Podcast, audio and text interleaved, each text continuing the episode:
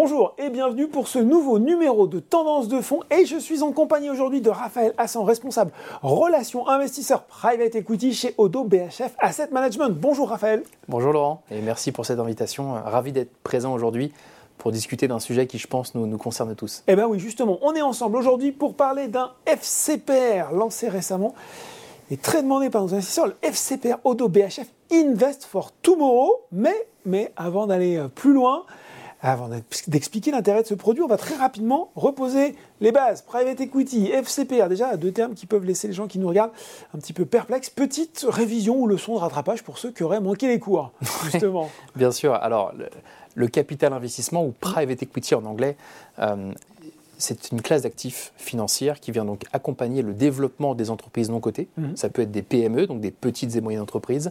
Ça peut être des ETI, des entreprises de taille intermédiaire. Ça peut même être des entreprises parfois un peu plus grosses. Et ce qui est intéressant, donc, c'est que euh, ce sont des sociétés qui ont toutes une variable commune, mhm. c'est qu'elles sont non cotées. Donc non cotées en bourse, non cotées sur un marché boursier.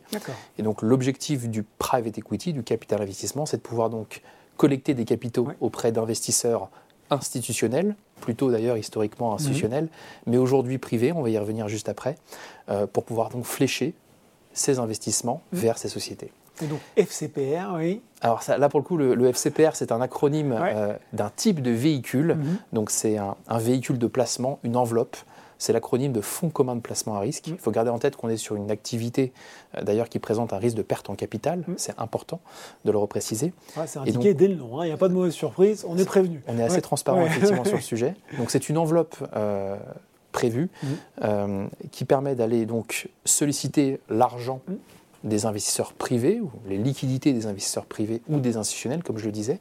Et la nouveauté en réalité de, cette enveloppe, mais elle permet justement à des investisseurs privés d'avoir accès à une classe d'actifs qui était historiquement réservée aux institutionnels. Et on fait ça sur des seuils d'accès qui sont beaucoup plus faibles. Combien on parle justement? De, bah, On parle de tickets d'accès qui, euh, typiquement dans le cadre de ce véhicule, démarrent à partir de 1000 euros. Il faut, considérer qu'il y, a une dizaine d'années, le private equity, on rentrait à, plusieurs... C'était plutôt plusieurs, 100 000 Voire même plusieurs millions ou plusieurs dizaines de millions dans la plupart des fonds. Et donc aujourd'hui, vous rentrez à partir de 1000 euros sur des classes d'actifs qui sont quand même très institutionnelles dans leur façon d'être gérées. Mm. Et ça, c'est intéressant parce que je pense que ça apporte une diversification assez naturelle, selon nos analyses, pour les portefeuilles aujourd'hui des épargnants. Bon ben voilà, démocratisation du euh, private equity. L'idée derrière ce fonds, Raphaël, c'est de répondre aux grands défis économiques, sociétaux auxquels euh, on est aujourd'hui collectivement confrontés, avec une volonté de euh, soutenir, financer l'innovation. Quels sont ces problématiques, même si on s'en doute un petit peu, auxquelles vous souhaitez eh ben, apporter votre pierre à l'édifice? Tiens. Alors, je pense que c'est un sujet de fond. Déjà, c'est un sujet de fond qui nous concerne tous. Et vous mentionnez l'innovation technologique. En fait, c'est effectivement l'une des verticales. Il y a beaucoup de thèmes qu'on va chercher mm-hmm. à adresser dans le cadre de cette stratégie. S'il fallait peut-être retenir une seule chose, c'est que l'objectif premier, et vous l'avez, euh, vous, l'avez donné du bout des lèvres, c'est vraiment de faire face, de financer les grands défis sociétaux du XXIe siècle. D'accord. Donc en fait, ça ne se limite pas du tout à l'innovation technologique. Mmh. L'innovation technologique, c'est une partie de la réponse, mmh. mais il y a en fait beaucoup d'autres secteurs qui sont concernés. Si je prends un exemple très concret, je vais prendre un exemple autour de la demande mondiale d'énergie, mmh. par exemple. On estime que d'ici 2040, le besoin de la demande mondiale d'énergie devra augmenter euh, à hauteur de 27%. 27% d'ici 2040, donc c'est massif. Considérable. Et ça, c'est sous l'impulsion évidemment à la fois de la croissance démographique, mais aussi de la croissance économique. Donc en réalité, quand on va chercher à adresser ces problématiques, ces grands défis sociétaux de demain, on va chercher certes l'innovation technologique en guise de réponse, mais on va aussi adresser des problématiques autour de l'électrification, autour mmh. de la mobilité, peut-être autour de, de l'utilisation logicielle, peut-être autour de services intelligents, de la construction. Il y a une, vaste, euh, un vaste horizon de thèmes qu'on va chercher à financer et c'est ça qui est intéressant. D'ailleurs, le nom du fonds est assez, euh, assez révélateur, clair révélateur. Invest for Tomorrow, l'objectif c'est de financer ces tendances de demain. Alors justement, on va, peut-être rentrer dans le concret, puisque vous l'avez évoqué, il y a différents thèmes. Il y a l'énergie, services intelligents, on pense j'imagine aussi la digitalisation, l'intelligence artificielle. Est-ce qu'on peut avoir finalement des exemples de sociétés dans lesquelles vous investissez? Oui, bien sûr. Alors euh, déjà, il faut comprendre que c'est quelque chose qu'on fait sur notre euh, expertise institutionnelle mhm. depuis maintenant de nombreuses années. On n'est absolument pas notre coup d'essai sur ces investissements thématiques. Vous ne lancez pas avec ce fonds, non, non, non.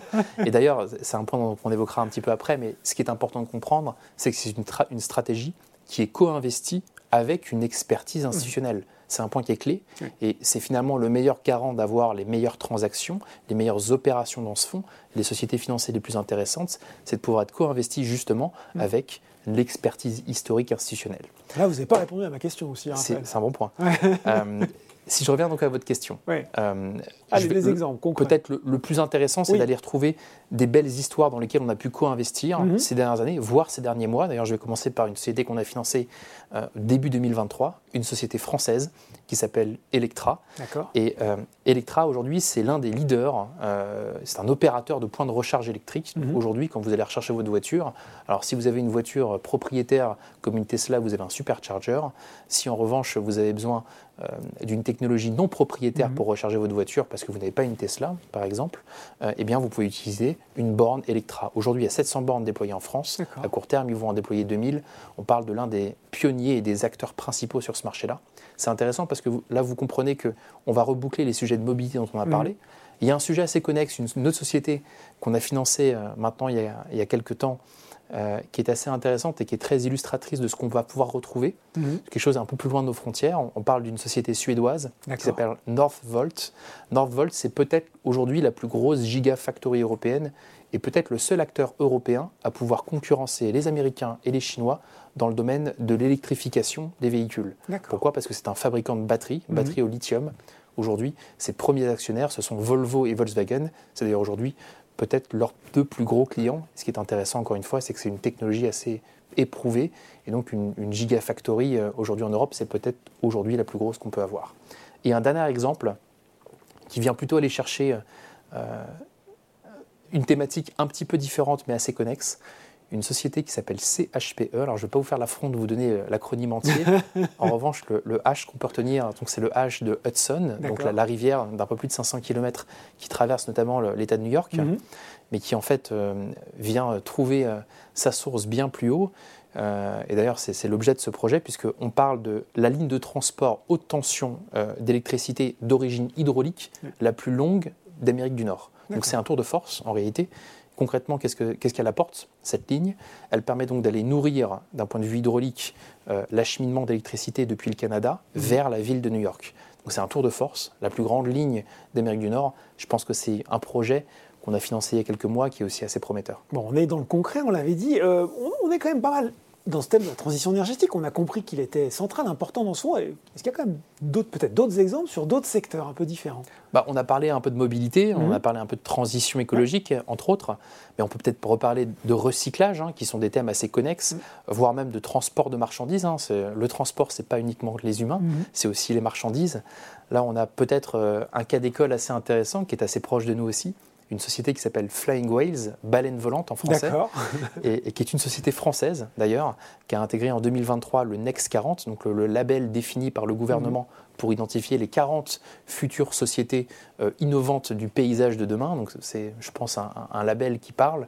Euh, et ce qui est intéressant, c'est que cette société aujourd'hui, euh, elle a pour but en fait de révolutionner le transport aérien. Comment est-ce qu'elle fait ça? Elle réhabilite l'usage de dirigeables pour faire du transport de marchandises, du fret. Mhm. Euh, ce qui est intéressant, c'est que l'usage de ces dirigeables permet aujourd'hui de transiter à peu près 5 fois plus qu'un hélicoptère. C'est, euh, vous l'avez compris, donc euh, du dirigeable. Il n'y a aucun impact carbone et c'est aujourd'hui donc une capacité de chargement extrêmement importante, peut-être la plus grande du monde, sans besoin de pistes d'atterrissage. Flying Whales. Hein, Flying Whales. On comprend pourquoi. Exactement. Un deuxième exemple, peut-être pour illustrer ce qu'on a pu financer récemment, une société italienne dans le nord de l'Italie qui s'appelle euh, Zato, euh, qui depuis plus de 20 ans aujourd'hui euh, conçoit et fabrique des unités de recyclage pour les métaux ferreux et non ferreux. Il mhm. faut savoir que le métal, la beauté du métal évidemment, c'est que sous l'impact de la chaleur, on peut le remodeler, donc c'est une matière première qui est très facilement recyclable. C'est l'un des leaders européens euh, du recyclage de métaux. Il fabrique notamment les gros ciseaux, vous voyez peut-être parfois, pour couper les métaux et refaire des bandes de métal. D'accord. Euh, Zato. Zato. Et puis une dernière peut-être, euh, encore une fois sur un, autre horizon géographique, une entreprise allemande mhm. qui s'appelle Schrader. Et Schrader, c'est le leader allemand de la production d'arbres, donc c'est ni plus ni moins qu'un pépiniériste. Donc ils vont planter des souches d'arbres Mhm. pour reforester la forêt allemande. Et c'est aujourd'hui une, une des plus belles sociétés allemandes euh, non cotées dans le domaine de la reforestation. Bon, on l'a vu, hein, plein, plein de beaux exemples, euh, c'est très concret tout ça. Euh, on l'a dit, c'est plutôt des entreprises de taille intermédiaire que vous allez financer, c'est ça Raphaël? Alors, il faut comprendre que le portefeuille il va principalement viser à financer des modèles économiques et des systèmes de production qui feront les grands leaders de demain. Donc ce qui est intéressant, c'est que quand on va investir sur des thématiques porteuses et Mhm. qu'on investit globalement, effectivement, le vivier d'opportunités qu'on va trouver, c'est plutôt des entreprises de taille intermédiaire. Pourquoi? Parce qu'elles ont les capacités, Mhm. elles ont la séquence de trésorerie, elles ont les carnets de commandes, elles ont les marchés qui leur permettent d'être les leaders de demain en restant relativement agiles et souples. Donc oui, effectivement, c'est principalement des ETI, des entreprises de taille intermédiaire qu'on va retrouver en sous-jacent du portefeuille. Si on ouvre un petit peu le capot de ce FCPR, euh, qu'est-ce qu'on va retrouver dans la composition du fonds précisément? Alors déjà, c'est un fonds global, Oui. euh, on l'a dit, de private equity. Mhm. En réalité, le private equity, donc le capital investissement, ça va représenter à peu près 75%. L'autre complément du portefeuille, 25%, ce sera de la dette privée. La dette privée, c'est important, ça amène un autre profil de risque euh, qui, par construction, permet aussi d'amener un petit peu de cash flow, donc un peu de coupon, euh, et donc c'est assez intéressant en termes de constitution. Ensuite, quand on regarde en termes d'expertise, en termes de vertical, Mhm. ce qui est intéressant, c'est qu'on va adresser les trois expertises historiques qu'on gère depuis maintenant presque 25 ans Mhm. chez DOBHF sur le private equity. Le primaire, donc l'investissement euh, sous sa forme la plus euh, naturelle et la plus historique qu'on a pu gérer chez Odo. Euh, L'investissement secondaire, Mhm. ce sur quoi d'ailleurs on a d'autres FCPR qui, euh, qui sont d'ailleurs commercialisés chez Boursorama. Et puis le co-investissement direct. Bon, donc on retrouve là, les, vous l'avez dit, hein, le meilleur des expertises finalement de, en private equity, Dodo BHF Asset Management pour ce fonds avec des thèmes porteurs. En termes d'allocation géographique maintenant, on a parlé beaucoup de sociétés européennes, américaines. C'est euh, là aussi, qu'est-ce qu'on retrouve? Alors, c'est toujours une question qu'on se pose de façon assez légitime, c'est de voir quelle typologie euh, d'acteurs sur quels euh, horizons géographiques est-ce Mm. qu'on peut construire cette typologie de portefeuille? Et on est parti d'un constat assez simple, c'est que les problématiques sont globales, Mm. elles sont mondiales. Donc les solutions, a priori, le sont aussi. Exactement. Ouais. Vous, vous m'enlevez les mots de la bouche, Laurent. J'allais dire exactement, euh, mot pour mot, ce que vous venez de dire. On considère qu'effectivement, les solutions pour affronter les grands défis sociétaux du XXIe siècle Mm. sont également globales. Il y a une deuxième raison pour laquelle on, on veut être global et rester global. Je dis rester pourquoi? Parce que ça fait presque 25 ans qu'on investit globalement. La plupart de nos stratégies, historiquement en private equity chez Odo, sont globales et plutôt très centrées sur l'Europe et l'Amérique du Nord. Pourquoi? Puisque ce sont historiquement euh, des géographies avec de très bons modèles de gouvernance. C'est aussi les segments les plus matures Mm. quand on parle Mm. d'innovation, quand on parle euh, de transition écologique, quand on parle de transition démographique. Ce sont aussi des segments qui sont intéressants à les financer. Et donc c'est quelque chose qu'on va retrouver dans lequel on va avoir à peu près 60% d'exposition en Europe, D'accord. 40% d'exposition aux États-Unis. C'est intéressant parce que c'est peut-être l'un des rares segments aujourd'hui dans le private equity sur lequel l'Europe est en Ouais. avance de phase sur les États-Unis. Bon, c'est à noter ça. Euh, Raphaël, on va terminer par une question euh, un petit peu technique. Euh, restez avec nous. hein. on va essayer d'être le plus clair et le plus euh, didactique aussi sur ce sujet. Il faut en parler puisque les investisseurs vont y être de plus en plus confrontés. Je veux bien sûr parler de la réglementation européenne SFDR conçue justement pour permettre aux investisseurs de distinguer, de comparer euh, plus facilement les nombreuses stratégies d'investissement durables actuellement disponibles au sein de l'Union européenne. Il y a les fonds article 6, article 8, article 9. Question toute simple, quel est l'article de ce fonds et surtout qu'est-ce que ça va signifier très concrètement pour l'investisseur qui souhaite y souscrire? Alors c'est un point qui est très important, effectivement, et qui est encore assez récent, peut-être encore un peu plus pour les investisseurs privés, euh, auxquels ils vont être de plus en plus confrontés dans les ça, années va, à ça venir. va venir, mais bon, La, la- la réglementation SFDR, comme, comme vous le soulignez Laurent, c'est une réglementation déjà qui est européenne Mm. et qui vise à une chose, c'est donner une meilleure transparence aux investisseurs des produits financiers sur des aspects de prise en compte de critères ESG. Donc Mm. ça, ça fait un petit moment que ça existe. environnementaux, Environ- sociaux, sociétaux et de gouvernance. Exactement, Voilà. mais ça ne prend pas en compte que les critères ESG. Ça prend également en compte des critères de durabilité, mais aussi l'impact des investisseurs sur l'environnement. Mm. Donc, c'est trois sujets qui sont Oui. dans cette réglementation. Et elle est intéressante parce qu'elle est européenne, elle s'applique à toutes les classes d'actifs, c'est pas que pour le private equity, et elle va permettre surtout de pouvoir comparer les stratégies sur ces différents critères.